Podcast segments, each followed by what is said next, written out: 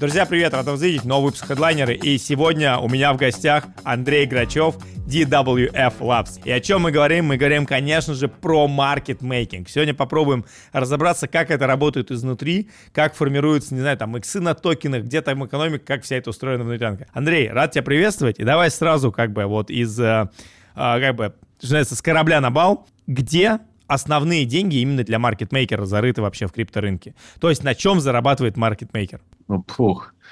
Маркетмейкер зарабатывает на расте цен, в принципе. Привет. Мы работаем по, ну, по опционной модели, не по ретейнер модели. Да, то есть наш доход он формируется от расти цены опциона, а, ну, ее цены исполнения опциона, да, угу. и, и рыночной цены на момент исполнения опциона. То есть это вот Слушай, то, расскажи, что такое опцион и ретейн. Не совсем, честно говоря, понимаю, потому что вот, знаешь, я почему тебя так сразу сходу спросил, тема с маркетмейкингом, она мусолится всеми, знаешь, все там говорят какие-то там, тё, там невидимая рука рынка, киты рынка и так далее, а по факту никто не понимает, как это работает, цель разобраться. Вот что такое вообще опционная модель, а что такое ретейн модель, если, ну, как бы, можешь как-то пояснить? Да, ну, я с простого начну, да, то есть, что такое ретейнер-модель, почему упомянул, да, на рынке, в принципе, два, в основном, тип маркетмейкеров, да, те, кто работает по ретейнер-модели и по э, опционной модели. Ретейнер – это, ну, когда маркетмейкер э, берет какую-то ежемесячную оплату, я не знаю, сколько-то там тысяч долларов в месяц за там что-то, там, торговую пару, биржу, ну, за некий набор услуг, короче говоря, да, и в данном случае маркетмейкер оперирует обычно аккаунтами и средствами проекта. Да? То есть проект предоставляет э, стейблкоин, и токены, и, и деньги. Свою uh-huh.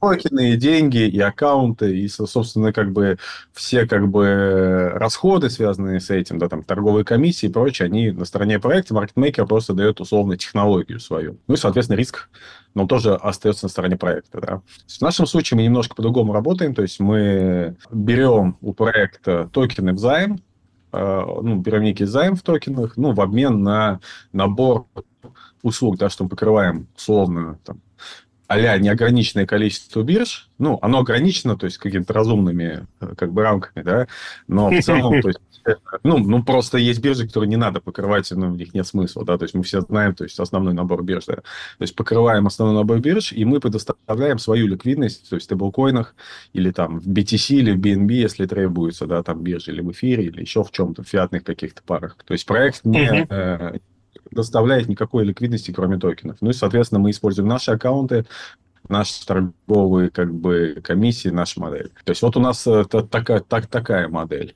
Вот. То есть, ну и, соответственно, доход здесь формируется от того, что условно, например, мы принимаем как бы займ там, ну, условно по цене там 1 доллар, да, то есть и наши там обязательства условно там выплатить этот займ либо в токенах, либо по цене там 2 или там 5 долларов, да, то есть некий там ну, gap заложен, да. То есть у нас там некая структура есть, как бы цены, по которым мы можем вернуть займ, должны вернуть.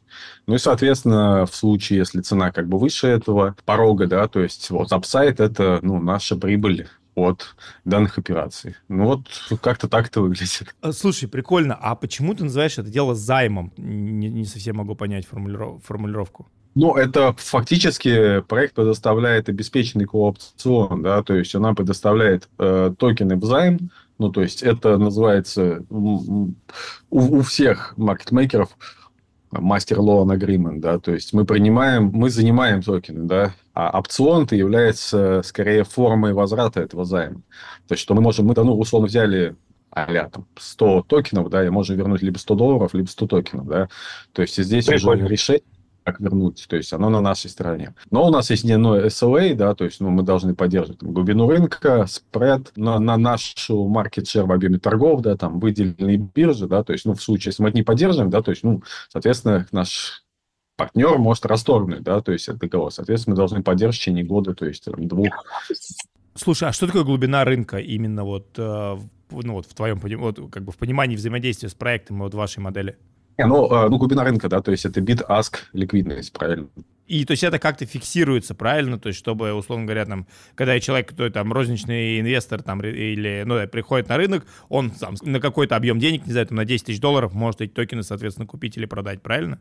Да, то есть, ну, условно, если ты открываешь там CoinMarketCap или какую-то биржу, да, то есть, ну, как это выглядит как бы в нас, с нашей стороны, что условно там 98% времени, да, там в году, например, то есть э, ликвидность должна быть условно, не знаю, 100 тысяч долларов на покупку, 100 тысяч долларов на продажу, там, в горизонте, там, ну, условно, там, не знаю, половины процента, да, вот.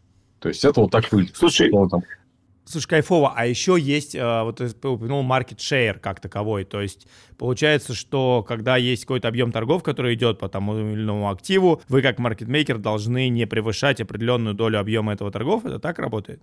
Ну, не то, что не превышает, таких ограничений нет, да, то есть, ну, это же от рынка зависит, то есть, даже без маркетмейкинга, mm-hmm. наш основной бизнес, как бы, это ну, высокочастотный трейдинг, да, то есть, по некоторым активам, то есть, и по некоторым биржам, там, наша там share просто проп-трейдинговая, там, 50% иногда достигает. Ну, и, и это абсолютно окей, да, как бы, на а, рынках. Скорее, здесь, наверное, минимальная отсечка, что, условно, мы будем торговать, там, не менее, например, там, 10% от рынка, ну, я не знаю, токена А. Прикольно. Так. То есть, прикольно. что на алгоритмы будут в любом случае в рынке и будут торговать. Это нужно для чего? Что, ну, есть, ну, маркетмейкинг, он делится там на две части, да, то есть есть такой как бы, который общий э, такой известный, да, и простая его часть, когда даешь биты на ликвидность, да, то есть просто даешь так. котировку и да. Но еще задача маркетмейкинг, да, то есть это убирать арбитраж между биржами, да, а, поддерживать как бы, ну, от, ну то есть э, ровную цену, да. Это также а, исполнять заявки других участников рынка, да, то есть это более, ну, скажем так, сложная история, да, потому что они все связаны большими рисками. Но, например, вот ты выставил ордер, да, на продажу, его у тебя никто не покупает никогда. То есть это плохо. То есть, соответственно, его кто-то должен купить, да, и, соответственно, если этот ордер в рамках там нашего риск-менеджмента и в рамках как бы, ну, ну, логических, да, то есть, ну, условно, цена биткоина 40, ты выставил по 100, и, ну, то есть, ты купили, это окей, там, если ты выставил за 40, в теории его, наверное, должны купить.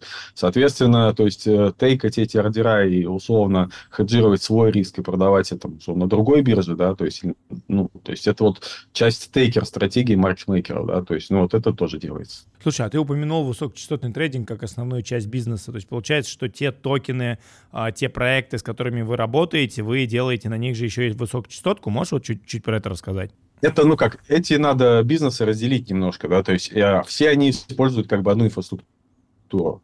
То инфраструктура имеется в виду там сервера, там дата-центр, да, то есть, ну вот, инфраструктура, да, но они это разные команды, не связанные с собой, да, то есть и это разные типы бизнеса. То есть проб трейдинг, то есть ну, высокочастотный, то есть ну, это трейдинг и трейдинг, да. Соответственно, мы, в принципе, торгуем все, что волатильно, имеет хоть какую-то ликвидность, да, там на всех биржах. От спота, перпечуус, там, опционов, вообще всего. И у нас везде есть какая-то наша, условно, там, share, да. А, но это чисто, ну, ну, как это, win-lose бизнес, да, то есть ты торгуешь для прибыли, то есть больше ни для чего, то есть там нет никаких, ничего больше нет, да, тебе ничего больше не нужно.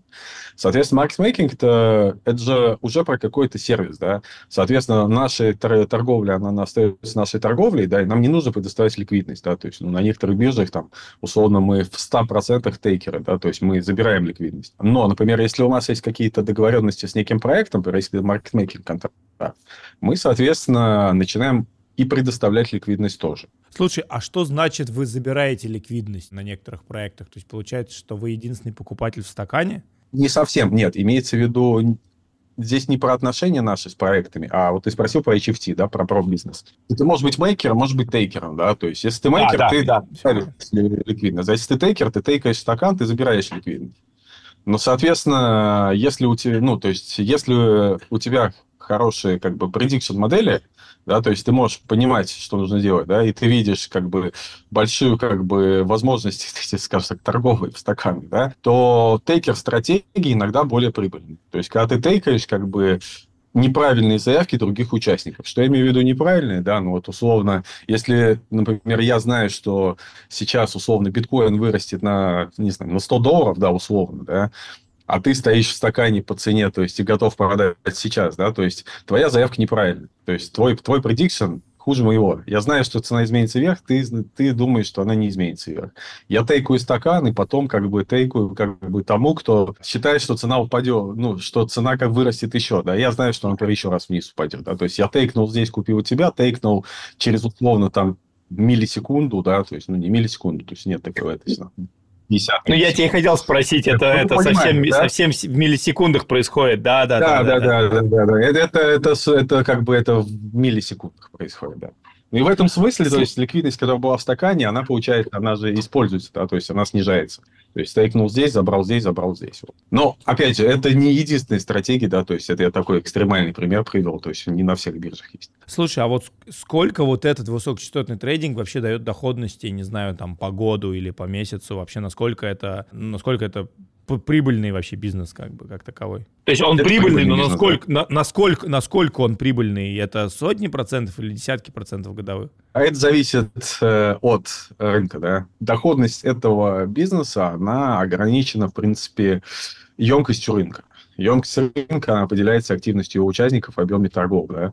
То есть и количеством, ну, так называемого, ну, э, не HFT flow, да, потому что когда вот сейчас, например, объем торгов были маленькие, да, ну вот представим, ну сейчас еще ладно, 41 миллиард, ну, там пару дней назад было 26, да. Соответственно, на рынке, ну, большая часть это HFT участники. На некоторых биржах видели, что там 90... Прости, прости, прости, я, я здесь плыву, что ага. такое HFT? Ну, высокочастотные трейдеры. То есть а, профессиональные участники а, рынка... А, э, high, high, frequency traders. Все, I, I, I get it, я понял. Да, да, да. да, То так, есть okay. А то я представим, что на той неделе на некоторых биржах, да, вот мы видели, что там доля объема торгов 98% это HFT. Такие, как мы, торгуются условно с такими, как мы, чтобы э, заработать на этих 2% ритейла, да. И доходность таких, как бы, условиях, она очень сильно снижается, потому что, ну, считай, ты ты торгуешь против тоже сильных участников, и, соответственно, доходность очень маленькая. К примеру, на некоторых биржах, например, было там на проторгованные там 100 миллионов долларов, да, доходность составляла условно там 10 тысяч долларов. Соотношение, да, на некоторых сплит другой. А как вот вы взаимодействуете с другими HFT именно в рынке? Понятно, что вы там не созваниваетесь и не договариваетесь, кто торгует, но конкуренция это получается на той же бирже, не знаю, там же Binance, да, по-моему, DWF Labs, один из топовых маркетмейкеров Binance. То есть ты же, получается, с другими игроками высокочастоткой тоже как-то конкурируешь, и вы друг у друга Конечно, откусываете как? Вы друг друга сгоняете в минус в какой-то момент времени или нет вообще? Как это работает? Смотри, Binance — это здоровый рынок, он большой, там много еще и непрофессиональных профессиональных юзеров, да, конечно же. И конкуренция между HFT, она идет скорее за, профессион... за непрофессиональных юзеров, да. Ну, кто-то зарабатывает меньше, кто-то во флете, да, кто-то, за... кто зарабатывает больше. А почему ты не говоришь убытки? То есть как будто в HFT нет убытков? Но вот у нас за уже получается 24 год, это получается что у нас? Седьмой год пошел. Больше чем 6 лет, два убыточных дня. Дня. Это условно там минус там 5 тысяч долларов, не знаю, ну что такое.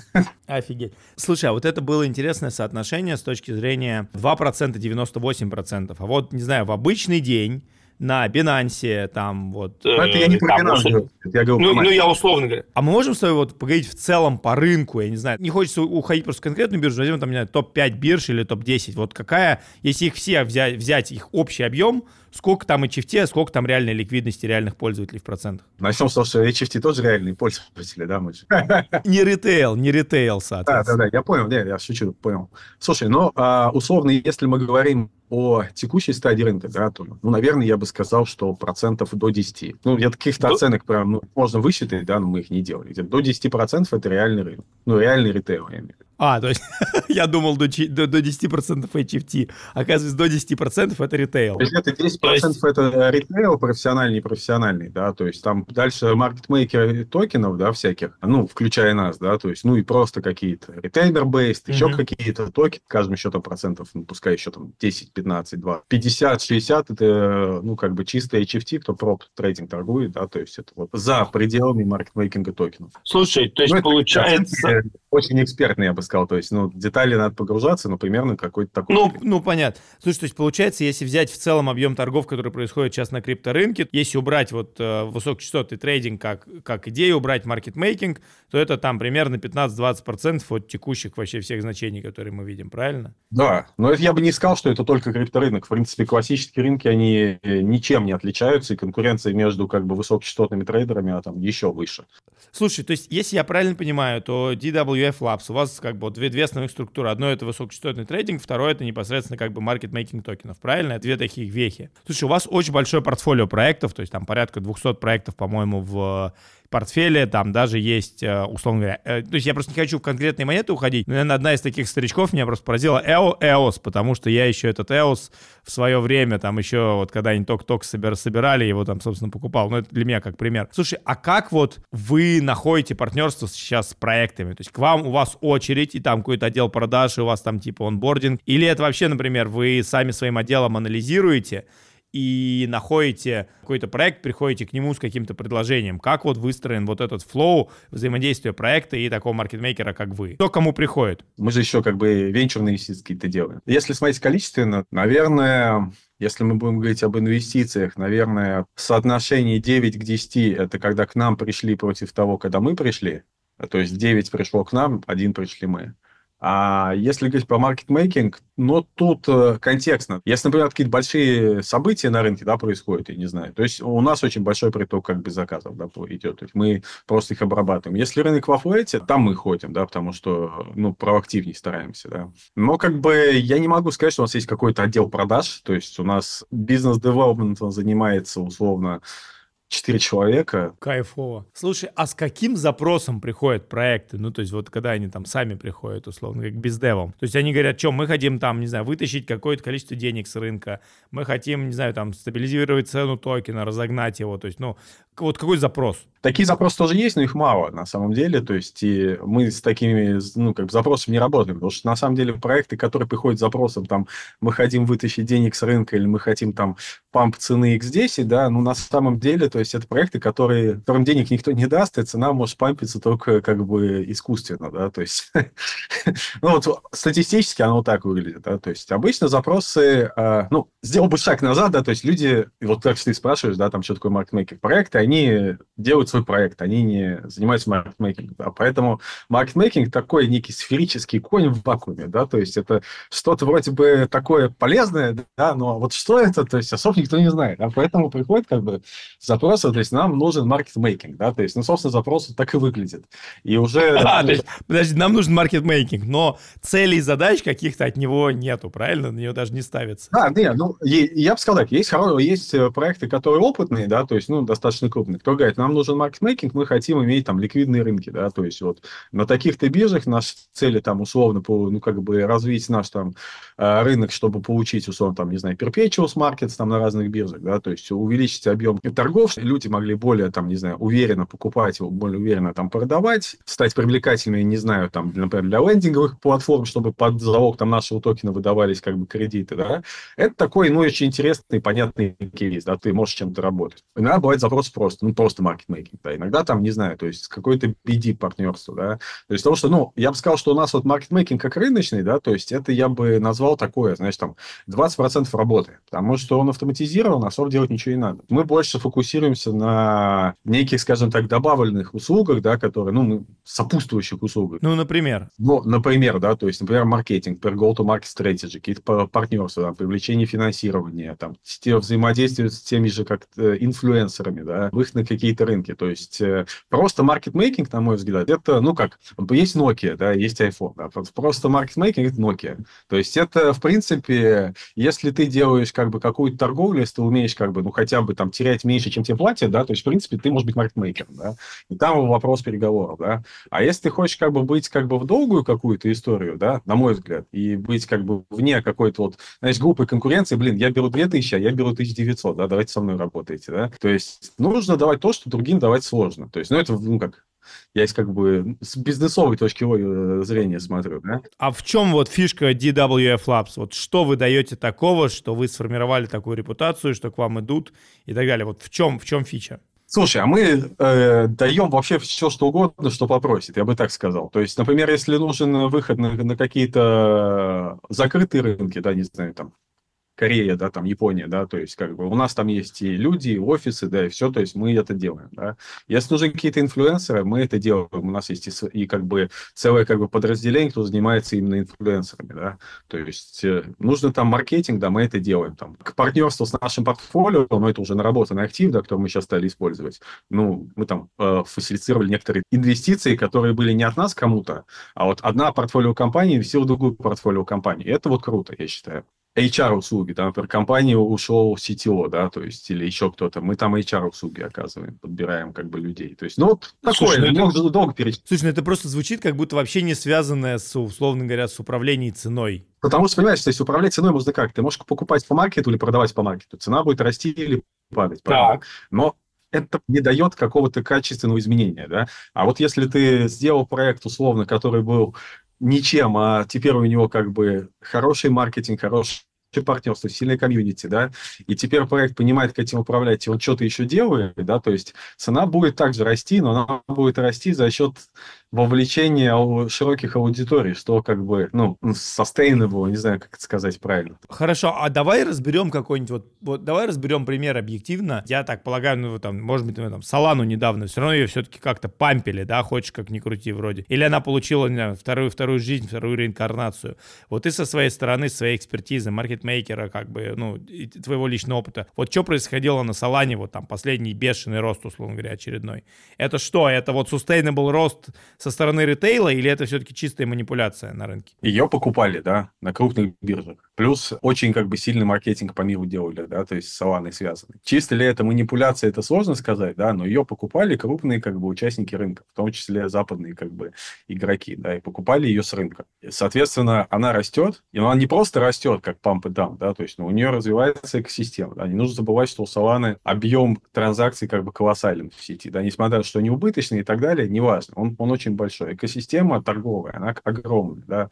Ну, возьмем, например, Jupiter, объем торгов Jupiter обогнал Uniswap, да, то есть люди реально ей пользуются. И просто этот самый рост вызвал огромный как бы рост интереса к ней, который был еще чем-то подкреплен, кроме пампа цены. То есть это экосистема и продукты, и то, что с FTX вопрос разрешился, да, как-то более-менее, а люди это связывают. Рынок сам начал восстанавливаться. Если это и была манипуляция, то, ну, это точно не манипуляция ценой only, я бы так сказал. Слушай, а можешь, я честно просто немножко, наверное, не в контексте здесь, может быть, мне стыдно, надо там отчасть качать, а как разрешилась ситуация с FTX вообще? Просто я знаю, что вы же тоже были довольно крупным маркетмейкером на FTX. У нас тоже там права требований сохраняются, да, но ситуация как, во-первых, они же объявили, что, скорее всего, то есть будет выпущено в, в полном объеме средства кредиторам, да, и во-вторых, то есть, ну вот, я для себя как это читаю, да, вот я там, не знаю, раз в неделю приходит имейл от каких-то агентов, кто выкупает долги FTX, там, э, и вот этих вот всех связанных компаний, да. Ну, это там еще с 22 года происходит, да, то есть, но, условно, в 22 году выкупали за 30%. Сейчас в 23 году там в районе 50. Сейчас приходит предложение, там, выкупаем долги FTX, там, 83-89%. Но это же что-то значит, да, что как бы, ну, это же тоже профессиональные участники рынка, которые находятся там в США, которые находятся там в других западных странах, да. И, наверное, они не идиоты, да, что выкупать что-то за 89%, чтобы рискнуть заработать 10. Слушай, давай вернемся немножко к теме маркетмейкинга. Вот я хочу поговорить про, конкретно про биржу. У тебя же все-таки ты там в прошлом и SEO хобби, да, Раша, то есть ты все это знаешь штуку изнутри на Binance считается, что там бесконечная ликвидность. Вот я с кем не поговорю, говорят, вот у нас там высокочастотная торговля это только там Binance, маркетмейкинг это тоже Binance, а про другие биржи говорят, как будто бы где-то что-то как-то не хватает ликвидности. Вот что это значит, что вот бесконечная ликвидность? Это очень, очень много ритейла или очень много, не знаю, там, других игроков? Как это вот, как это интерпретировать, бесконечная ликвидность? Я не знаю, как интерпретировать, как, не знаю, там, терминологию других участников, да, но Binance это условно условно 40 плюс процентов спота, да, и где-то, наверное, ну, не помню точно, пускай 50 процентов плюс как бы э, перпечивал с рынка, да. Ну, понятно, что он крупнее любой другой биржи, и он важнее любой другой биржи в плане ликвидности. Это, ну, просто объективный факт, да. Но назвать другие биржи, что там как бы не, нечего делать или там, не знаю, нечего заниматься, но это тоже, наверное, было бы неправильно. Как бы они и растут, и ликвидность есть, и, и прибыль есть, да, как бы. И... Угу. HFT для про токенов, конечно, имеется. Слушай, а расскажи про маркетмейкинг. Вот маркетмейкер, когда взаимодействует, вот вы взаимодействуете с проектом, получается, ну, как маркетмейкер, это неотъемлемый там партнер либо проекта, либо биржи, либо там вообще как бы связующее звено. Вы взаимодействуете с рынком только на споте, ну, как бы, условно говоря, фьючи, там, да, любые все деривативы, они являются производными же от обычного спота и, по сути, просто дублируют эту цену. Или маркетмейкер как-то участвует вообще там ну, просто непонятно, что он может влиять на фьючах на тех же. Или вы, ну, вот мы, это маркетмейкер, это чисто поле спота Вот в чем разница, если вы работаете и то, и то, поддерживаете и другое, в чем разница между маркетмейкерить проект на фьючах и, например, на споте? Ну, на фьючах требуется обычно, ну, там разнонаправленный как бы поток больше, да, люди идут и в лонг, и в шорт. Плюс объемы торгов на фьючах, они всегда больше. Плюс, э, если мы говорим о каких-то волатильных днях, да, то есть ну, price gap между спотом и фьючами тоже может возникать, что, что плохо. То есть и его нужно нивелировать, да. А, плюс э, нахождение в рынке, да, в плане как бы проп-трейдинговых активностей. Ну, оно и так есть, да, ну, в принципе, да, то есть сама торговля на фьючерсных рынках. А ликвидность та же самая. Ну, к примеру, ну, без названия биржи, да, то есть, условно, у биржи, назовем ее биржа, по споту ну, X, как каких-то специфических okay. каких специфических требований по ликвидности нет, ну да, он должен быть ликвидный, там, ну, какой-то ликвидный, да, какой должен быть какой-то там спред, да, то есть какой-то там э, что-то еще, да. А, например, по фьючам, как бы, требования, как бы, сильно жестче, да, на что условно там в плюс-минус э, 10%, там полмиллиона долларов в обе стороны должно стоять ликвидности, да, и там плюс-минус процент, там условно там 50 тысяч ликвидности. Потому что это сложно маркетить как бы деривативы, потому что это Особенно для альткоинов, да, как бы для любых практически, потому что спорт может быть легко манипулирован. И это уже риски как бы и для эксченджа, и для маркетмейкера, да, то есть если слабый спорт, и ты маркетмейкер на деривативах, может быть, ну, очень нехорошие ситуации, поэтому, ну, которые могут вести ко всяким нехорошим последствиям для всех участников, да, то есть мы с таким однажды сталкивались, где как бы мы столкнулись как бы с прям некрасивой манипуляцией как бы с под ценой и фьючами проектом, но проект делистили после этого там, в течение недели, да, но условно биржа практически могла потерять э, в районе 3 миллионов долларов. Мы как бы единовременно как бы заморозили больше миллиона, но потом мы как бы это все как-то вот э, разрулили как бы эту ситуацию, то есть распродали, то есть вы, ну, раскупили, вышли из позиции, но условно такие ситуации просто возникают, такое бывает. И это, блин, ну это сложнее рискованнее. То есть все объемы риска, они сильно больше, чем на споте. Ну, понимаешь.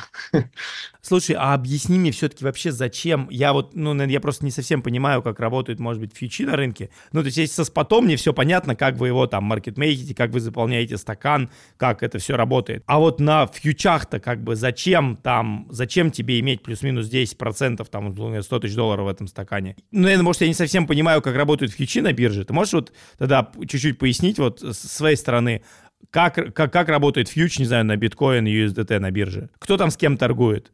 Это же э, там пользователь против биржи торгует? Или, вы, или вы там тоже в стакане? Пользователи, пользователи против друг друга торгуют. Биржа, биржа... А вы там зачем? Рынок, чтобы был ликвидный. Понимаешь, то есть, э, смотри, то есть, если в споте есть пользователь-пользователь, условно, да, то есть во фьючах всегда есть еще третья сторона, да, которую назовем ты риск-менеджером. А, и это биржа. То есть это риск-менеджер, да, то есть для чего он нужен? Первое, да, то есть чтобы поддерживать как бы соответствие индекс цены, то есть, ну, это спот цена из нескольких бирж состоящая, и перпечуал цены, да, то есть чтобы она была как бы, ну, ну, соизмеримо плюс-минус там ряд, рядом, да. Ну, соизмеримо, да, да, да. То есть э, всегда есть какой-то арбитраж, но он должен быть адекватный, да, там, меньше там, ну, бипсы, короче, не проценты. Второй момент, то есть в случае, э, например, например, если ликвидности в стакане недостаточно, ну, представим, что ты сейчас встал в лонг, я не знаю, на биткоин, да, и ты встал туда один. Ну, почему-то да, так произошло, да, а все остальные, как бы, вообще их нет в рынке. Соответственно, биткоин взял и вырос. И биржа тебе должна выплатить из кармана денег. Тебе кто-то должен, ну, кто-то должен быть с твоей стороной сделки, чтобы тебе выплатить твою прибыль, правильно? То есть, и это, для этого есть иншуранс-фонд у каждой биржи, который, как бы, если не хватает ликвидности, как, как бы, у контрпати, да, то есть, ну, стакане, да, скажем так, в позициях. Вот биржа как бы выплачивает эту дельту ну, тем, кто как бы profit taker да, в этой случае. И обычно таких проблем нет, да, и вот funding rates те же самые, которые ты видишь, они для этого и направлены. Да? То есть, например, представим, что когда, я не знаю, весь рынок стоит в лонг, и все, или в шорт, и все, да, обычно в шорт получается, резко что-то выросло, да. Почему funding rate меняется сильно? Потому что, условно, огромный объем с, с, позиции стоит в одном направлении, да, и если это правильно случится, то есть контрапатии-то практически нет, никто в противоположном не стоит, да, то это может вестись как большим убытком как бы для иншуранс-фонда биржи. И в этом случае, как бы, в чем задача маркетмейкера, да, то есть а, вставать в противоположную позицию к рынку, ее наращивать, чтобы выравнивать спрос предложения, да, и стать контрпатией, вот, ну, для тех, кто, например, стоит в шорт. А зачем тебе вставать в контрпати, потому что если рынок пойдет не в твою сторону, ты потеряешь деньги. И, по сути, ты примешь на себя убытки биржи, которые, по факту, принял бы их иншуранс-фонд. Согласен, согласен, да, но смотри, то есть э, в чем суть? То есть если, например, мы, мы делаем проб торговлю, конечно, это не надо, мы это не делаем, спасибо, да. Но, например, если ты маркетмейкер токена, да, то есть такие вещи случаются, когда происходит какая-то экстремальная хрень. Например, что-то резко упало почему-то, да, или что-то резко выросло почему-то, да. И, и когда прайс например, сильно разошелся между спотом и, и фьючерсом, да, то есть, но это плохо, то есть это не healthy, короче, для рынка, да, и как маркетмейкер ты должен этот арбитраж сокращать. Как ты его можешь сокращать? Покупаешь фьючерс или наоборот, покупаешь спот, продаешь и сокращаешь этот арбитраж. И когда ты маркетмейкер как бы со спотом, для тебя это не совсем такой большой риск. Но технически это сложно, плюс риск всяких ну, что если еще что-то пойдет не так. Но это все управляемо. Слушай, а бывают случаи, когда идет что-то не так? Ну, не было еще. Понятно, что бывает что-то не так, да, то есть я имею в виду, что что-то не так, чтобы это критически запомнилось, что ты там, не знаю, там потерял кучу денег. Нет, такого не было. Ну, что-то не так, что, например, должно было быть нормально, но в итоге нормально не стало, потому что, ну, все-таки рынок оказался как бы намного сильнее, да, такое бывает. Такое, ну, конечно, бывает, это рынок, да. Там. А что значит рынок оказался намного сильнее, чем ты? Это как понять? Ты как маркетмейкер должен убрать арбитраж между спотом и фьючерсом, да, например. Не буду называть... А там, начал, а, а там начало очень много валиться в рынок, правильно? А там э, дело не в том, что очень много валится, а там, например, объем торгов превысил миллиард. Как бы, ну, объем накопленных позиций, например, на фьючерсах превысил сотни миллионов. А у тебя твой инвентарь спота, например, я не знаю, там 2 миллиона. И ты этим ничего просто не можешь сделать. Ты можешь продать весь спот вот как угодно, да, за, за, откупить весь фьючерс как угодно, но просто твоя позиция в масштабе, она ну, не сильно что-то изменит. То есть и в таких случаях ну, просто ничего не можешь сделать. То есть это риск уже биржи, она его должна менеджерить, как бы вводя какие-то просто экстремально тяжелые там фандинг рейтс, ну что иногда и происходит. Слушай, а это договоренности просто между маркетмейкером и биржей, что вы как бы обязуетесь каким-то образом поддерживать эту штуку? Нет, ну просто... Я, я пытаюсь понять, зачем вам... Раз... Ну окей, то есть получается, я же правильно понимаю, если тебя ситуацию реально симулировать, бывает, что где-то народ встает на фьючах в шорт, тебе нужно компенсировать, соответственно, эти шорты, и ты в этот момент продаешь спот и откупаешь это потихоньку на фьючах. Но за счет оказывания давления на спот э, цена все равно просаживается вниз. Это не, не совсем так. А, смотри, то есть нам, мы не следим, что где-то шарты, мы не следим, что где-то лонги, то есть вообще все равно. Мы за баланс, ты за балансом следишь. Мы смотрим а, о прайс арбитраже, да, то есть, например, если цена на споте доллар, на, на фьючах, не знаю, доллар 1 цент, да и бог с ним, да, а если цена на споте доллара на фьючах доллар 10, 10 центов, например, да, то это, блин, что-то неправильное, что-то плохое, да, и ты как маркетмейкер должен убирать арбитраж, да, цен такой. И, ну, ты это пытаешься делать. Я понял. Ну, иногда не имеет смысла, да, и тут, ну, как бы... А зачем тебе убирать этот арбитраж цен? Зачем убирать этот арбитраж цен? Потому что это имидж для проекта или что это? Ну, наверное, это задача маркетмейкера, то есть следить за тем, чтобы рынки были здоровые, да, и не были, ну, настолько неэффективными. Вот, делать их эффективными. То есть, ну, в принципе, у меня, наверное, нет такого ответа, например, зачем убирать арбитраж цены между спотом и Затем, что цена на Bybit и QCoin должна быть одинаковая. Я не знаю, иначе это... То есть это законы, которые как бы, э, знаешь, они такие, они появились, все их вроде соблюдают, но непонятно зачем. Прикольно. Я понимаю, я знаю, что ты примерно ответишь, но не могу не спросить, что такое нездоровый рынок или здоровый рынок? Это все упирается в разницу вот в этой цене или еще какие какие-то есть признаки здорового, нездорового рынка? Что такое как бы здоровый рынок, да, то есть, ну, в каком профессиональном понимании. Когда у тебя есть покупатель и продавец, да, Да. то есть, и они А как-то если- вот цену определяют. Нездоровый рынок, когда, например, у тебя одни покупатели или одни продавцы. То есть, это нездоровый рынок, и с ним тяжело работать, и непонятно, как работать, и обычно, ну, непонятно, что делать. Ликвидации. Вот дай экспертную свою оценку. Вот мы часто слышим там в медиа, ну там блогеры все пишут, там вот сейчас ликвидации на миллиард. Что значит ликвидация на бирже? Кто, короче, кто этот миллиард получил? Или это вообще этот миллиард никто не получил? Это там, условно говоря, все это с сотым плечом, и там по факту живых денег 10 миллионов, которые там куда-то кому-то упали. Вот когда мы вот, вот, вот классическая блогерская херня, ликвидация на миллиард, что в этот момент произошло? Кто заработал? Кто, все, э, все потеряли, а кто заработал? Это зависит от биржи, да, но обычно, то есть, вот этот маржин, то есть, ну, понятно, что миллиарда живых денег юзеров там не было, да, потому что это ликвидация происходит на, как бы, leverage, ну, короче, с плечом. На leverage, да, да. Э, да. Соответственно, мы говорим о, фьючах или, ну, о perpetuals на рынке. Да? Когда произошла ликвидация на миллиард, это значит, что миллиард, что ликвидировал позиции, совокупный объем которых составлял миллиард долларов, да, позиций, не маржин. Маржин у этого мог быть совсем разный. Сотых плечей уже нигде нет, но, соответственно, маржин, ну, я бы, ну, усредненно Ну, скажем. 20 плечо, условно. 20, ну, десятое плечо, если в среднем по рынку давай возьмем, пускай, ну, 100 миллионов. Значит, 100 миллионов позиций было ликвидировано. А маржин ликвидируется не полностью, да, то есть, э, условно, тебе не ликвидируют прям в ноль, да, то есть тебе, ну, что имею в виду?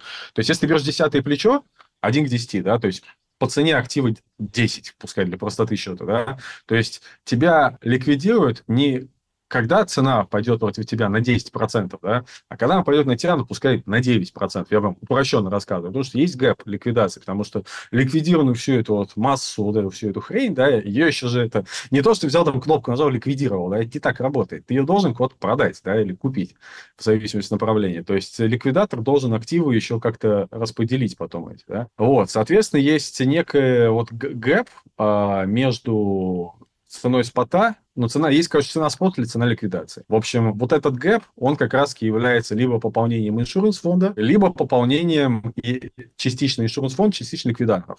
Например, на FTX, вот, ну, просто мы его затрагивали, да, мы там были одним из ликвидаторов, ну, одним из, как бы, крупнейших ликвидаторов. То есть, в чем, как бы, суть была? То есть, наше обязательство было, что мы должны в течение, я уж не помню точно, ну, скажем, часа, да, то есть FTX имел право перевесить на нас 10 миллионов долларов э, или там 20 миллионов долларов позиций.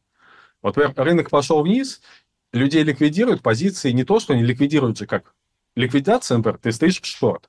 Ликвидация тебя значит, что ты купил актив, правильно? Соответственно, это как бы падает все book, и ликвидность там ну, страшно начинает происходить. Соответственно, ликвидация может быть не когда в book падает покупка, а, например, она падает маркетмейкер, ну, ликвидатору в данном случае, а, balance sheet. То есть все, теперь у нас огромная лонг-позиция вот, от, от тебя. Но, условно, у нас есть некие там выигрыш по цене, который является нашей прибылью, ну, не знаю, там, полпроцента. Это ну, то достаточно такой прибыльный бизнес, короче. Сорян, я вот, я просто, ну, как бы считаю себя довольно там Просто образованным. объясню. А, есть юзер, он Подожди. открыл лонг позицию Давай, давай. биткоин по цене 10 тысяч Так. спота. Открыл лонг позицию. У него было тысячу долларов. Он открыл позицию на весь биткоин в 10 тысяч, десятое плечо.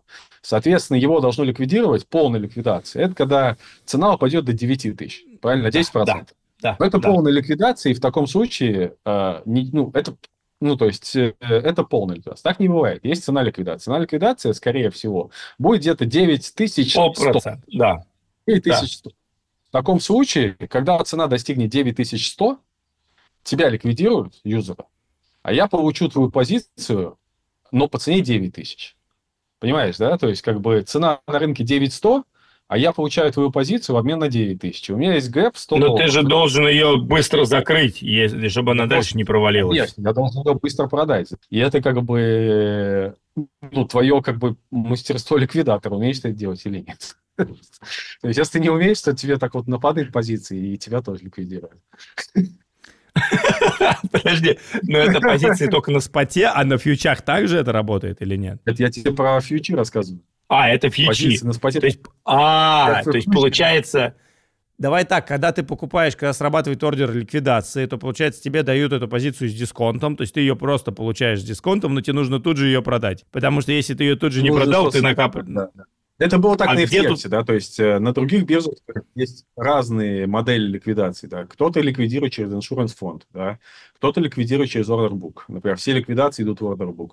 И вот этот гэп ликвидации, он просто набирается... Он же рушит, он же рушит цену. Или, или нет? Если в ордербук они идут, то это же все еще дальше разгоняет эту историю, нет? Это, это- это- это почему так все, ну, флеш-краш какой-то и происходит? То есть ликвидность уходит из ордербуков, да, и куча людей ликвидируется, поэтому такая дикая волатильность. Вот все. То есть ликвидатор, по сути, он нужен, чтобы order book не рушился. Чем отличается разница, когда пользователь, условно говоря, выкидывает свой... А, получается, смотри, пользователь выкидывает, если позицию, условно говоря, в order book, то это устраивает fl- flash crash. Если биржа выкидывает тебе эту позицию, ты ее забираешь, и ты ее как-то аккуратнее, что ли, подставляешь? Ну, смотри, то есть мы говорим чисто про пример FTX, да, сейчас биржи, Да, которые дают да. бэкстоп liquidity программ, их нет, да, то есть пока А, ну, все, ну, ну ладно, да. понятно, окей. да, то есть я тебе про- просто описываю, как было в FTX, да. Хорошо, а кто бенефициар ликвидации? Бенефициар ликвидации, получается, иншуранс фонд биржи. Ну, маркет- ликвидатор. э, потому что, ну, Слушай, ты, ты должен как, эту позицию с дисконтом, ты ее должен продать так, чтобы заработать, правильно? И это такая Да, и не мотивация. обрушить рынок. актив, Да, да, да. да. ты должен его реализовать, чтобы не обрушить рынок.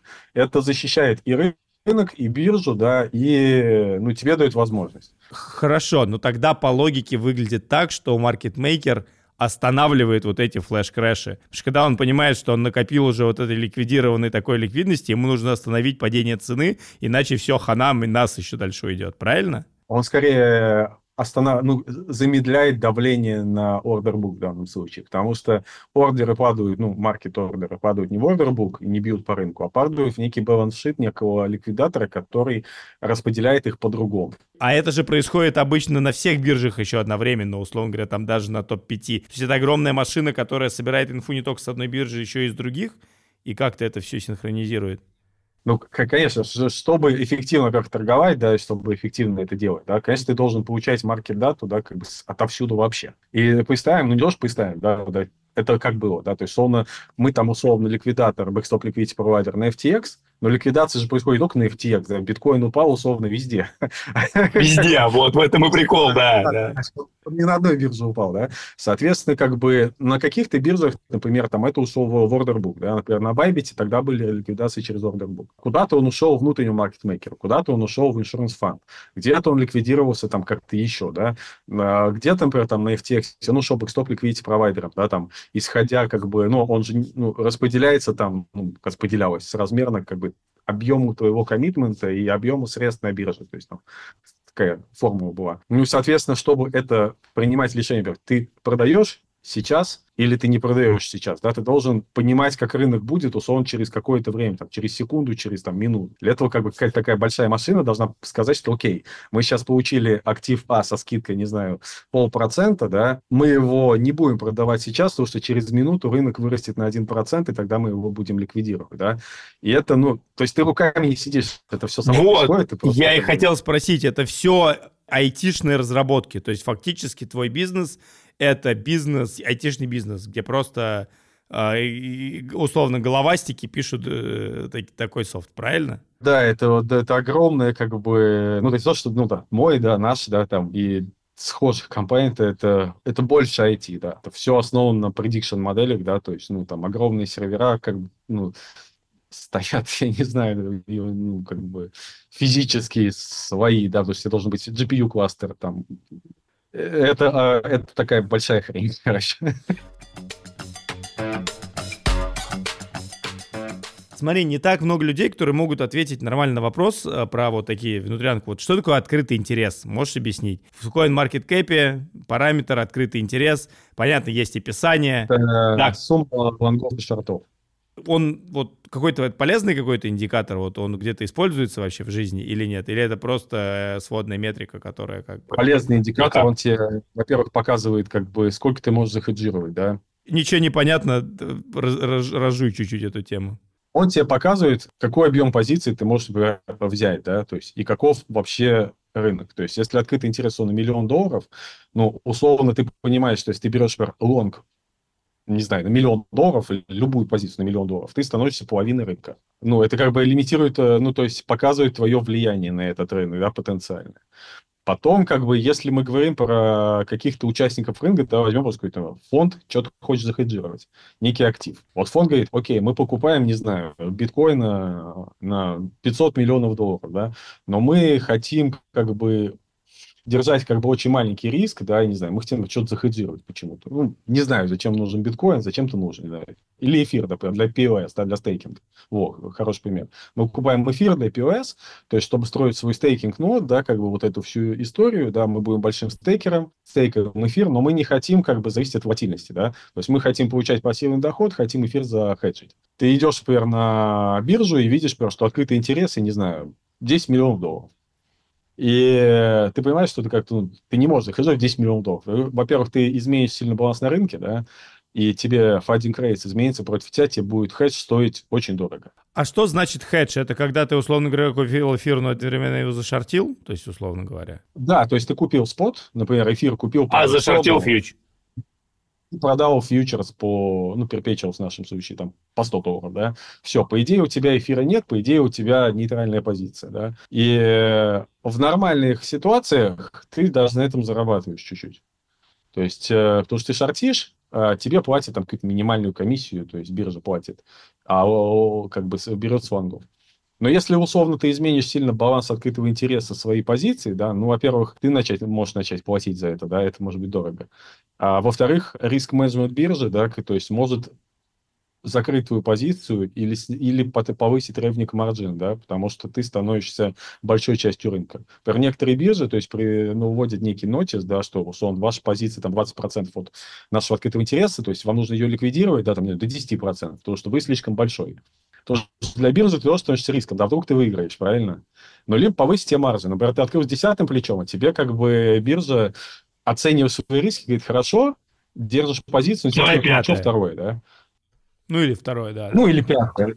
Понимаешь, да? То есть это вот для чего нужен открытый интерес, то есть, ну, ты хотя бы можешь понимать, какой объем ты можешь хеджировать, да. Слушай, вот расскажи свое мнение маркетмейкера как к техническому анализу, потому что сейчас весь, все трейдеры дрочат на треугольнике, да, как бы, и мы все угораем над вот этими роликами, да, где озвученный, э, как бы CEO Binance говорит, что мне их рисует трейдер из Пакистана, этот, э, трейдер из Пакистана. Вот а маркетмейкеры создают какие-то фигуры технического анализа на графике, или, или это все сказки? Ну, мы ничего не создаем, я не знаю ни одного, как бы кто это создает. Да, то есть, Слушай, ну, а как есть как спрос предложения, да? Давай, подожди, отойдем как в другой пример. Вот есть звездное небо. Люди вот так. в фигуре ковш увидели медведя. Да, это медведицы, да, то есть как бы человек вообще любит символизм, да, как бы. Но вот человек видит, и не знаю, вот я сейчас смотрю на график биткоина, да, вот на сегодняшний, да, вот просто у меня CoinMarketCap, я открыл, так, это интересно, да, вот она, в принципе, в апрете. Ну, вот, условно, в 2.30 ночи по... Ну, в 3.30 ночи там по Швейцарии, да, он почему-то вырос там с 48 до 48 700. И я тебя уверяю, что как бы куча людей нарисовала треугольников, как бы объяснила, что будет дальше, а потом он упал. Я не знаю, почему. Ну, ты же должен объяснять как свои решения, кроме того, что я не знаю, я почему-то решил кнопку нажать. Ну, короче, для... я не считаю, что это имеет хоть какую-то, ну, условно, научную ценность. У вас есть какая-то внутренняя трейдинговая команда, которая делает не HFT, а какие-то вот действительно торговые э, операции на рынке, условно говоря, там покупка биткоина в лонг или шорт-шорт каких там тех или иных активов? Нет, у нас такого нет. А, то есть, то есть вы, вы... Мы покупаем, у нас есть ликвидные инвестиции, но это не относится к, к проп-трейдингу, то, ну, это тоже часть проп-трейдинга, да, но просто это относится к маркетмейкинг бизнесу, когда мы uh-huh. покупаем с рынка или покупаем у проектов какие-то активы, ну, основываясь на каких-то наших там фундаментальном видении, да, но это не относится как бы к, регуль... ну, к, к трейдингу, то есть это другой трейдинг. Слушай, а расскажи чуть про фундаментальное видение вот э, именно твое или, может быть, DWF Labs, э, вообще крипторынка в целом. Вот э, что сейчас происходит там, как, какие тренды, может быть, не тренды, а вот что фундаментально там творится? Не, ну, фундаментально, да, то есть если мы на сейчас смотрим, то есть, ну, биткоин это очень, ну, как биткоин, биткоин подрос, да, чуть, не важно, да, то есть у, есть какие-то milestones, которые, вот я неделю назад в Твиттере писал, да, там кто-то посмеялся, кто-то нет, да, но мы видим, да, китайский Новый год заканчивается, это растет, да, то есть это просто такие глобальные вещи, которые происходят, ну, условно, почти всегда да, то есть их нельзя не учитывать. Ну, то есть это одна из частей, да, short term. Более long term, да, например, то есть GameFi. Если ты посмотришь, есть очень много крупных фондов, да, как включая там и наш, да, как бы и биржевых, проинвестировали в GameFi проекты. Но когда как бы один участник это сделал, это одна история. Когда целый рынок это сделал, да, то есть, но рынок будет как-то пытаться, ну, из этого извлечь какую-то выгоду, да, то есть инвесторы будут просить это залистить, не знаю, то есть инфлюенсеры, кто будут это пушить, потому что они как бы тоже вложились, да, биржи будут это листить, что они тоже вложились, да, и GameFi большой тренд. Плюс его очень легко промотировать да, то есть, ну, я не знаю, вот... Согласен, У да, меня же да, да. там э, в стейкинге эфира и прочего этого, да, но знаете, что такое игры, да, это очень просто. Она вот Шрапнель купила, да. Не потому, что Шрапнель там какая-то супер игра, а потому что это игра, она увидела игра, игра, как бы, блин, ну, куплю токен, да. А вот, например, какая-нибудь там манта, ну, что это такое, хер его знает, да, то есть. Дальше, как бы, какие большой нарративы? Это эфир, то есть биткоин свои ожидания, условно, биткоин ETF, он их уже отыграл, да. А ETF э, эфира еще нет. Не факт, что эфир будет, не знаю, 10 миллиардов стоить. Даже факт, что он, наверное, не будет так стоить, да. но это же создает некую эмоциональную составляющую для людей. Люди начинают спекулировать спекулируют, он покупает, он. Это точно вызовет большую волатильность, интерес к эфиру и связанным к ним проектам. То есть вот эти тренды, которые, ну, вот они вот явные, на мой взгляд, да, и которых точно нужно держаться. Слушай, а такой вопрос, вот сам вообще ты куда инвестируешь? Вот если взять э, твой, например, портфель инвестиционный, ну, то есть есть доходы от операционной прибыли, есть доходы WF Lab, в любом случае там дивиденды, я не знаю. Вот как ты свои, свои личные финансы вообще увеличиваешь? Ну, то есть, может быть, там тоже биток какой-то покупаешь, эфир, вот. Ну, у тебя есть какие-то инвестиции в крипторынке или в ранних стадиях проектов? Или там недвижку покупаешь, вот э, куда? Нет, вообще нет инвестиций. Вообще, я, я как это, я не... Мне на работу хватает.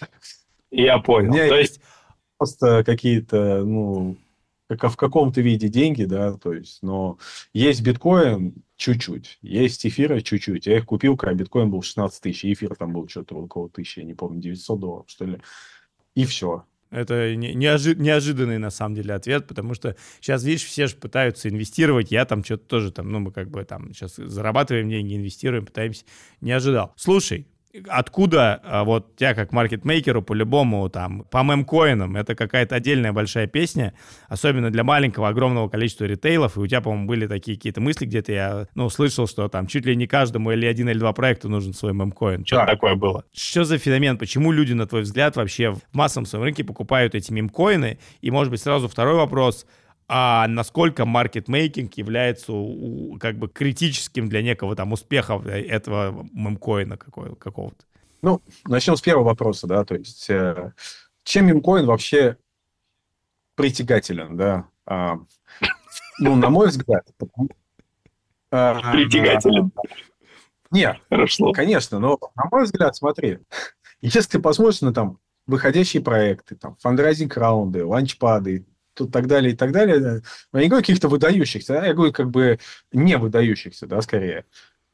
Там как бы люди пытаются пообещать какой-то как бы невероятный как бы э, благо. Технологический прорыв, да, да. Какую-то херню, чтобы продать, да, то есть и просто окажется, да, то есть как бы... И это, в принципе, ну, и это чувствуется. Люди чувствуют, никто не любят, да, когда их пытаются, ну, обмануть, выражаясь как бы цензурно, да в чем красота мемкоина, да? Это прям такая вот чистая крипто история, да? Это бесполезная вещь, где никто ничего тебе не обещает. И это вот чистый гэмблинг, да, который люди любят, да, то есть ты можешь купить, можешь все потерять, но ты хотя бы знаешь, что тебя никто, блин, не обманул. Да, ты просто что-то купил, ты заработал или ты потерял, но это бесполезно, это никому не нужно. И ты это знаешь, все это знают. И люди просто играют. То есть из этого выходит феномен, почему что-то выстреливает, а что-то нет, да. Понятно, то есть хорошие, кто выстреливали, они имели либо хороший какой-то бэкграунд, либо понимание, как себя промотировать, либо еще что-то, да. А, это сильно увеличивало шансы.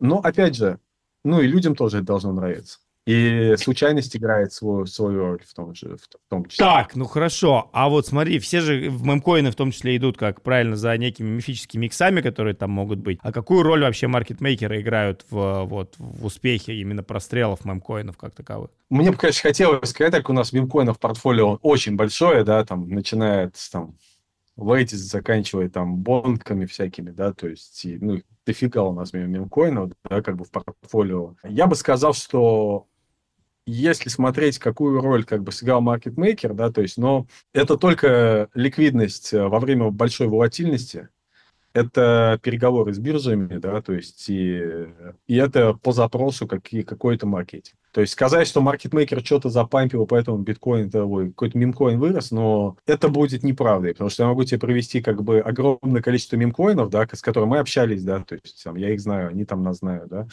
которых пампили, намеренно пампили, и ничего не получилось, потому что людям не прикольно, людям не нравится. Слушай, а что значит ничего не получилось? А значит, типа, что цена улетела, а никто не покупает? Ну, не покупал. То есть, я, ну, то есть, для чего кто-то что-то пампит? Чтобы, ну, рассчитывая на то, что кто-то это купит. И, ну, то есть, ты, ты, ты условно накупаешь с рынка непонятно чего, чтобы потом, как бы, каким-то глупым людям, да, типа, продать это дорого, да.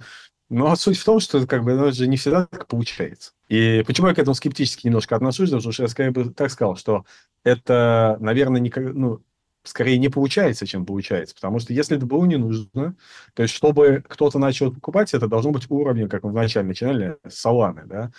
А если мы говорим о какой-то никому не ясной херне на Dex Tools, да, то есть, ну, там каждый день такое происходит. То есть, это, рандом может сработать, но глобально это просто некая иллюзия, на мой взгляд, что ты можешь что-то запампить, и тебя все купят. Ну вот, может даже эксперимент какой-то такой поставить, но не работает. То есть вот эта идея, что ты что-то пропампил, все получили уведомление, там увидели в CoinMarketCap, что это токен, там, или от биржи уведомление, что он улетел там на 400% и пришли покупать, это так не работает, получается. Ну вот давай прям такой, знаешь, как это эксперимент. Сейчас захожу в CoinMarketCap, что там у нас сегодня. Давай, я, я могу тоже открыть. Трендинг. Perpetual Motion Machine. Плюс 4201 доллар. Ой, процент. Нихера себе. Объем торгов, объем торгов э, вот прям вот вообще весь у этого вот нихера себе 800 тысяч. Это объем торгов. С учетом, как бы, ну, я не смотрел, да, с учетом там, наверное, какого-то, как бы, вош-трейдинга, да, то есть, или там просто самого вот этого организатора, да, ну, пускай реальный объем торгов, ну, тысяч сто будет. Ну, и что ты в это напродаешь? Вот просто что ты в это напродаешь? Ничего, да, как бы, и любые твои продажи рынок обрушит. То есть, э, на мой взгляд, то есть, э, просто что-то памплю продаю, оно не работает. Цена важна, но под этим должно быть что-то. Вот как Injective, да, то есть он же летел вверх, но они запустили Helix и там кучу всего, инфраструктуры и партнерства, блин, классные реально э, для маркетмейкеров программы, да, то есть Solana, то же самое, да, то есть я не знаю, там, еще какие-то проекты, да, там, то же самое. Ну, а вот этот Perpetual Motion Machine, ну что вот они запустили, да, почему человек должен это купить? На мой взгляд, это надо, ну, если бы была как бы такая возможность, надо продавать, потому что это упадет. Почему упадет? Потому что под этим ничего нет. Wash трейдинг. Можешь чуть пояснить? Все говорят wash, wash, wash, wash, wash. Wash трейдинг от э, высокочастотного трейдинга отличается от того, что мы с тобой обсуждали? Это что-то другое? Конечно. Ну, то есть э, высокочастотный трейдинг, когда торгуешь как бы против рынка, да? Ну, мы используем термин против рынка, потому что, ну, торговля там, ну, кто теряет, тот зарабатывает, да? Так, а wash трейдинг? А, wash трейдинг – это когда ты торгуешь сам с собой. То есть я выставил ордер, его купил. То есть э, это создает... На, на бескомиссионных аккаунтах, соответственно. Накрутка объемов или комиссионных аккаунтах, неважно. То есть детали это уже второе, да, ну как сама, понял. сама суть, понял, я, понял. я создал видимость объема. А зачем оно надо? Зачем создаем видимость объема? То есть, как бы, знаешь, вроде типа все об этом понимают, все понимают, что объема фейкового 95%, но зачем ты это делают? Как будто, как бы, то есть... Э, ну, люди вообще много все делают, э, не понимая, зачем. Я даже, знаешь, вспомнил новость, знаешь, это, то есть она автоп, да, ну. как бы там пару лет назад, когда я еще это э, в РБК читал, что россияне потратили какое-то там сотни миллиардов рублей, не зная на что, как бы, да, то есть никто не смог ответить на что они потратили деньги в течение года. Вот здесь тоже люди делают как бы много чего, не зная зачем, да, то есть, э, ну, смотри, то есть, давайте разберем пару моментов, да, то есть кто-то делает это, считая, что как бы он сможет обмануть людей, не видит огромный объем торгов, что-то типа купит, да. Ну, как бы это это одна история. А вторая история, то есть некоторые биржи, ну, обычные там третьего порядка, ну, некоторые биржи, они выставляют требования там на минимальный объем торгов, да, в день. И проект, то есть, ну, выбирает между листингом и объемом торгов. Вот, и поэтому они кого-то там нанимают, чтобы это делалось, да. А зачем биржам этот минимальный объем торгов в день? То есть это такая индустрия, которая просто исторически раскрутилась, что все вынуждены, уже вынуждены просто крутить. Это рейтинг в CoinMarketCap. Ну, смотри, совокупный объем торгов биржи, да, он определяет как бы, ну, дальше, условно, если все это делают, а ты не делаешь, да, то есть э, ты проигрываешь. То есть, понятно, крупные биржи это не делают, это не надо. А маленькие хотят быть как бы ближе к крупным, да, потому что, ну, то есть как, выбираешь сверху вниз, где торговать, да, то есть человек заходит, если тебя не видно на первой странице, тебя не видно. Поэтому как бы начинает как просить проектов. То есть здесь биржа решает двумя путями. Совсем маленькие имеют свой маркетмейкер, кто все делает. Вот, там есть такая смешная биржа, ты можешь зайти, на нее не надо заходить, ты зайди в любой токен, где есть Binance, там есть всегда DigiFinex на Perpetuals, и у него 100, вот один доллар к доллару объем торгов равен Binance, открытый интерес равен Binance, то есть, ну, я не думаю, что это второй Binance. Есть этим у меня подозрения. Ну, понятно. Ну, как бы... Ну, вот такой ответ. Возвращаясь к самому началу, да, то есть как бы нашей дискуссии, да, то есть чаще всего там как раз-таки для решения таких вопросов, да, то есть ну, идут как бы к тем, кто по ретейнер модели работает, потому что, ну, проект не нужно ничего строить, открывает свой аккаунт, нет риска, положить какие-то деньги, наняли маркетмейкера, он подключил а, сервис-провайдер маркетмейкера а да, как бы подключился пайп, и он там что-то делает, все. То есть, ну, вот, вот эта ниша, вот, она такая, на мой взгляд. Слушай, зачем DWF Labs такое большое портфолио проектов? Помимо, ну, там, топовых, есть еще у вас вот как ты говоришь, портфо, портфель мемкоинов и всего остального. Это экспертиза, да, то есть, ну, понятно, что как все про прибыль, да. Во-первых, экспертиза в разных, как бы, нишах рынка, да, ты ее не получишь, пока в них не поработаешь. Во-вторых, это, как бы, такая, как бы, не прямая монетизация, да, то есть, условно, есть большое портфолио, которое, например, тебе не приносит дохода, да, но и не создает каких существенных, как бы, убытков, скажем так, ну, приемлемых для тебя. Но это является такой плодотворной следой для каких-то больших сделок, да, то, что ты можешь сказать, смотрите, mm-hmm. работать. Ну, вот у вас вот, ну, вот, здесь сколько, смотрите, возможностей, да, то есть, ну, это же тоже, ну, нельзя не учитывать. Когда ты говоришь, блин, я работаю только с большими, с маленькими не работаю, но в итоге как бы а большие друг с другом не работают. А, ну да, кстати, я понял, я понял. То есть, как, через что ты предложишь, там, Солана партнерся с эфиром, да, они скажут, что ты сумасшедший, что ли, как бы это, что предлагаешь, да? Слушай, а кто у тебя вот э, клиент типичный твоей компании с точки зрения проекта? Кто целевая аудитория именно с точки зрения проектов для DWF Labs. Ну, не знаю, там это условно, там Solana, или это мелко капы, или это проекты, которые там, там несколько лет на рынке. То есть вот э, кто, кто, кто, кто ваш любимый клиент? Мы такой проект агностик, да, то есть у нас все клиенты как бы любимые клиенты, да, я считаю, что, знаешь, вот у нас есть очень много примеров, то есть некоторые не могу раскрыть, да, то есть как бы, но они сейчас в топ-100, да, попали вот в, в прошлом году. Есть, ну, много примеров, как проекты были там в топ-500, топ-1000, а сейчас они в топ-100, да, и поэтому работать только с теми, кто уже успешен, да, это хорошая модель, но ты теряешь огромные возможности. Поэтому, в принципе, мы со всеми работаем. То есть. Слушай, а в топ-100 по какому, по какому показателю? А я CoinMarketCap упрощенно беру, то есть топ-100 некий триггер, мы еще много раз обращались к CoinMarketCap. Я просто, честно говоря, не активный там пользователь CoinMarketCap, ну, не знаю почему. То есть это получается некий такой бенчмарк, на который правильно смотрят там все игроки индустрии. То есть и там, условно говоря, трейдеры на монеты, и фонды, и ты как маркетмейкер. То есть у тебя CoinMarketCap это как главный источник э, такого, ну, сводной информации, правильно, по, по, по рынку. Ну, CoinMarketCap, CoinGecko, просто, ну, это первая страница, да, то есть, э, и всегда первая страница, то есть, она психологически является важной, да, я не могу сказать, что там топ-101 CoinMarketCap, да, он хуже, чем топ-100, да, нет, это может... Ну, понятно. Да. Слушай, я хочу вернуться к вопросу, который мы сегодня с тобой начали, так все-таки основной заработок DWF Labs, он на чем строится? На том, что вы работаете, насколько я понял, на опционной модели с проектами. То есть вы берете, соответственно, займы токенов, дальше работаете с этими токенами, работаете непосредственно с проектом, в целом докручивая его там по всем областям работы, и там через энное количество времени возвращаете этот займ, а, и все, что заработали, это ваша прибыль. Примерно так. Плюс, ну, инвести... Плюс вы инвестируете непосредственно там в, ран, в ранних стадиях, на, раз, на, ран, на разных стадиях проектов. Короче, на, на, на чем вот именно вы, на, на чем маркетмейкер, вот вы как маркетмейкер делаете основные деньги? Ну, это коопцион, э, как я сказал, да, то есть коопцион от работы с проектом. А колл-опцион работает так, что вы залетаете в проект, берете, соответственно, как бы займ, я насколько, ну, как мы с собой разбирали, получается, займ этих токенов. Дальше вы проводите работу с проектом. Все, что вы заработали, вот, условно говоря, с этих токенов, вы оставляете там себе и возвращаете этот займ проекту там с каким-то interest rate. И получается вот это основная прибыль, в принципе, маркетмейкера. Или мы покупаем, или мы выкупаем этот займ. А, или вы покупаете этот займ, но уже за, за кэш непосредственно. Могу сказать, что то есть, э, наличие самого займа создает как бы огромные доходности. То есть, в принципе, ну, торговать ты можешь и без займа, короче.